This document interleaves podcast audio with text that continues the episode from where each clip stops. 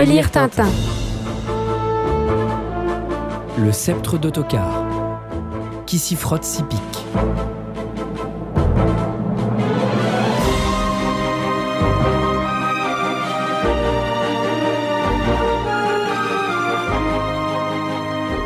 Publié en 1938, Le Sceptre d'autocar est le huitième album des aventures de Tintin.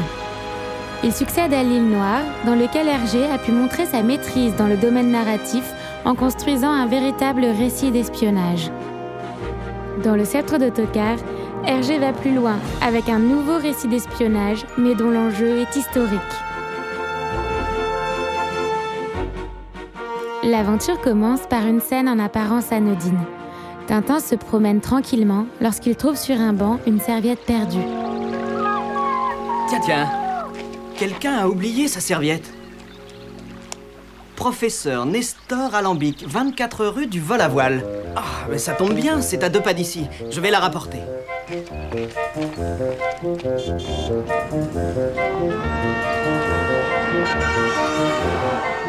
Tintin Ah, voilà. découvre par hasard que ce professeur est sous surveillance et décide de l'accompagner en Sildavie en qualité de secrétaire. Mais dans l'avion, le pilote éjecte Tintin dans le vide. Celui-ci comprend enfin qu'il fait face à un complot contre le roi de Sildavie, Muscar XII, et décide de le prévenir. Mais de nombreux guet-apens seront dressés sur sa route. Garde Garde Arrêtez cet homme! Non! Qu'est-ce que tout cela signifie? Laissez-moi passer, je dois parler à Sa Majesté Écoutez Prenez garde, sire Méfiez-vous du professeur Qu'a-t-il dit? Sire, acceptez mes excuses. C'est un anarchiste qui s'est introduit dans le palais. On le conduit en prison. La rapidité et le nombre des péripéties caractérisent le sceptre d'autocar, ainsi que le suspense à son comble dans la scène finale, lorsque Milou, après une nuit éprouvante, ramasse le sceptre perdu par Tintin et rentre juste à temps au palais pour le rendre au roi.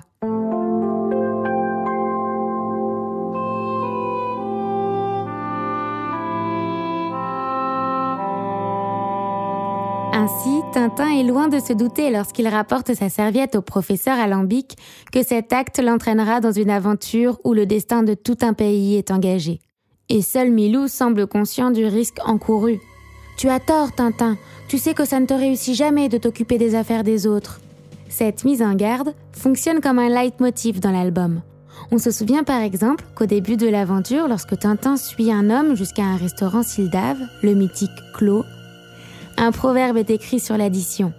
Qui s'occupe des affaires d'autrui s'expose à de graves ennuis. Un peu plus loin, un mot attaché à une pierre est propulsé à l'intérieur de l'appartement de Tintin et casse la vitre de sa fenêtre.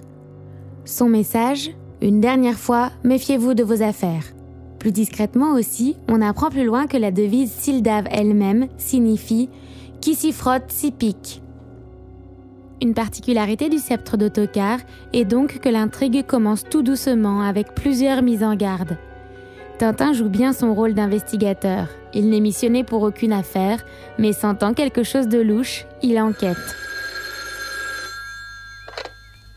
Allô Tintin, ici le professeur Alambic. Je voulais seulement m'assurer que vous aviez bien... Professeur Professeur Un nom extirpe le récit du strict domaine de la fiction et nous rapproche de l'actualité. Celui du meneur des forces rebelles, Mustler, dont le nom apparaît seulement au bas d'un billet et dont nous ne connaissons pas le visage. Mustler, évidente contraction entre Mussolini et Hitler. Le sceptre d'autocar est écrit et publié dans le Petit Vingtième entre août 1938 et août 1939, alors que les signes annonciateurs de la Seconde Guerre mondiale se multiplient. Et ce sont eux qu'Hergé va prendre comme point de départ de sa fiction. Quelques mois avant que le dessinateur commence à écrire son aventure, l'Autriche se trouve menacée par l'Allemagne, puis, en mars 1938, envahie. Après l'Anschluss, l'Autriche est désormais une province du Troisième Reich.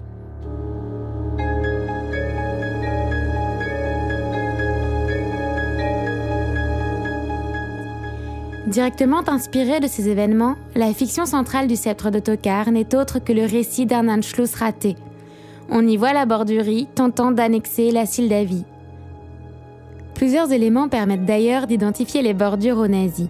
Les uniformes, les avions, mais aussi leur organisation autour de la garde d'acier, hiérarchisée et puissante, face à laquelle la Sildavie, petit royaume inoffensif, semble bien démunie. Aussi démunie peut-être que les démocraties occidentales devant la montée du national-socialisme.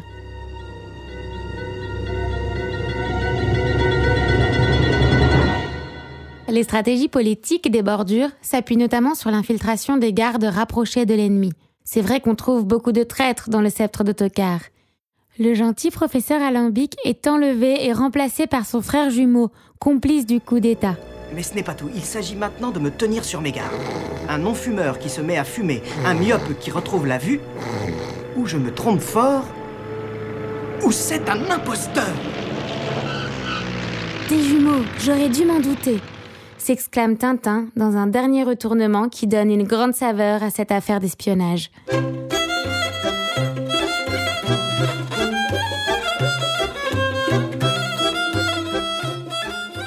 On l'a compris, Hergé se garde bien d'un réalisme trop strict qui rendrait son récit didactique et ennuyeux. Pour cela, il invente un pays qui puisse répondre parfaitement aux nécessités de la narration, la Sildavie. La Sildavie a tout l'air de se trouver en Europe de l'Est. En effet, les Sildaves, à n'en point douter, sont un peuple des Balkans, vu leurs costumes, leurs champs de blé et leur capitale, Klo, avec ses minarets et dont le nom est peut-être inspiré de Kiev en Ukraine ou de Cluj en Roumanie.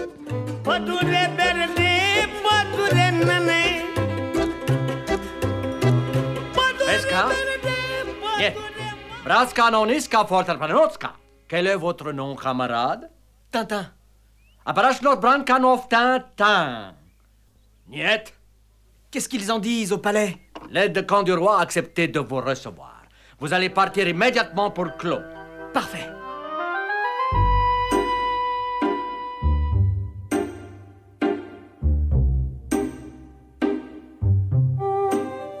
La devise Sildave, et Benek et Blavek, est proche du néerlandais. Cela nous oriente vers l'idée que la Sildavie, ce petit royaume, ne serait autre que une Belgique déguisée en pays slave. Puisqu'Hergé invente un pays, il faut bien qu'il lui donne une histoire, et il recourt pour cela à un procédé unique dans toutes les aventures de Tintin l'insertion d'une magnifique brochure qui retrace l'histoire de la Sildavie. Elle est à lire de près pour s'apercevoir de l'humour d'Hergé, qui écrit par exemple la Sildavie exporte du blé, de l'eau minérale de Clos, du bois de chauffage, des chevaux et des violonistes.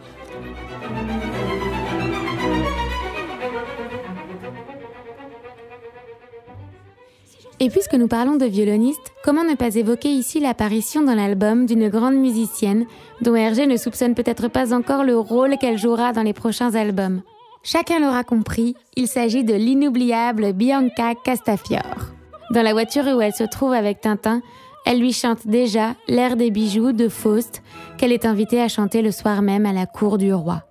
Heureusement, les vitres sont solides, pense Tintin éberlué par cette première apparition de la Castafiore dans la série.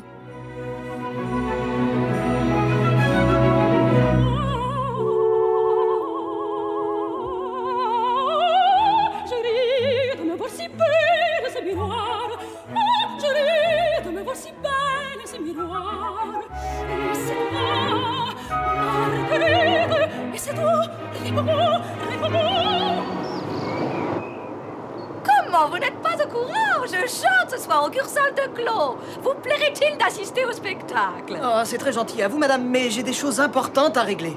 Oh, vraiment?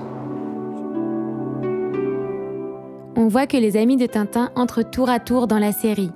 Si Milou est là dès l'origine, et que les Dupont apparaissent dès les cigares du pharaon, il faut attendre l'album qui succède au sceptre d'Autocar, le crabe aux pinces d'or, pour que Tintin fasse la rencontre de celui dont il deviendra inséparable, le grand, le drôle, le formidable, le génial capitaine Haddock.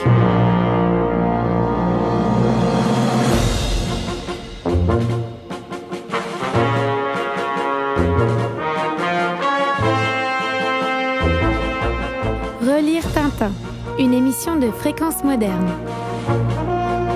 Remerciements à Benoît Peters pour le monde d'Hergé, ainsi qu'à Hergé lui-même pour le sceptre d'autocar. En espérant vous avoir donné la curiosité et l'envie de Relire Tintin.